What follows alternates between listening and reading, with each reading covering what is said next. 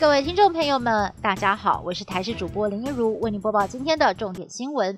就在二零二零年的最后一天，台南传出有两名居家检疫者在检疫期满前落跑，其中有名五十五岁的男子。才在防疫旅馆待到第四天，就擅自搭乘客运北上，最后在国道新竹湖口休息区被警方拦查。另外一名二十五岁的男子只是偷偷溜到 KTV 欢唱，被警方查获。现在两个人分别被重罚三十跟二十万元。而除了台南、高雄也有男子违规，最终仍然被卫生局查获。至于台北，也传出了有民众在自主健康管理期间擅自外出的情形。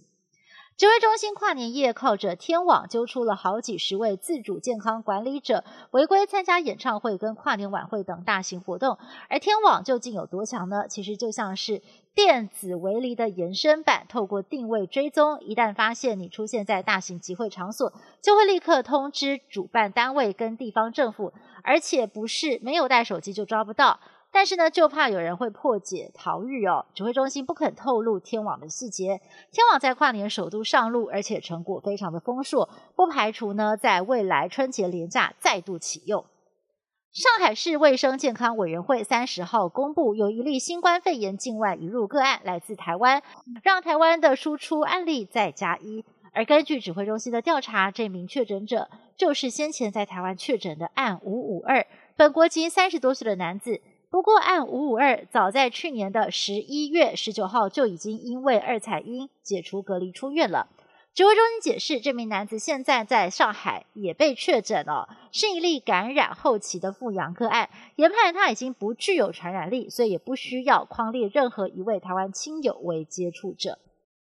嘉义阿里山早上七点零五分，在日出音乐会美妙的乐声当中，迎来了二零二一年的第一道曙光。太阳从山头冉冉升起，辉映大地，搭配壮阔的云海，画面美不胜收，也吸引了很多的民众不畏五度低温，抢着拍照留念。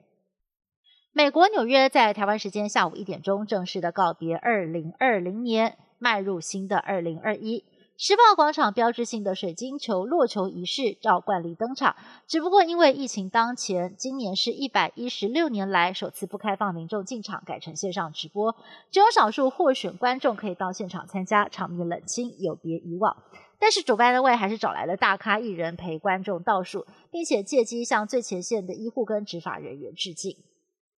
日本东京涩谷十字路口往年跨年都会涌入十万多人。虽然今年早就宣传取消倒数活动，但是人潮还是非常的多，还有不少日本民众熬夜守在电视机前面，等着看电视转播富士山的第一道曙光。日皇德仁也透过日录影片发表新年致辞，鼓舞人民齐心跨越疫情跟寒冬。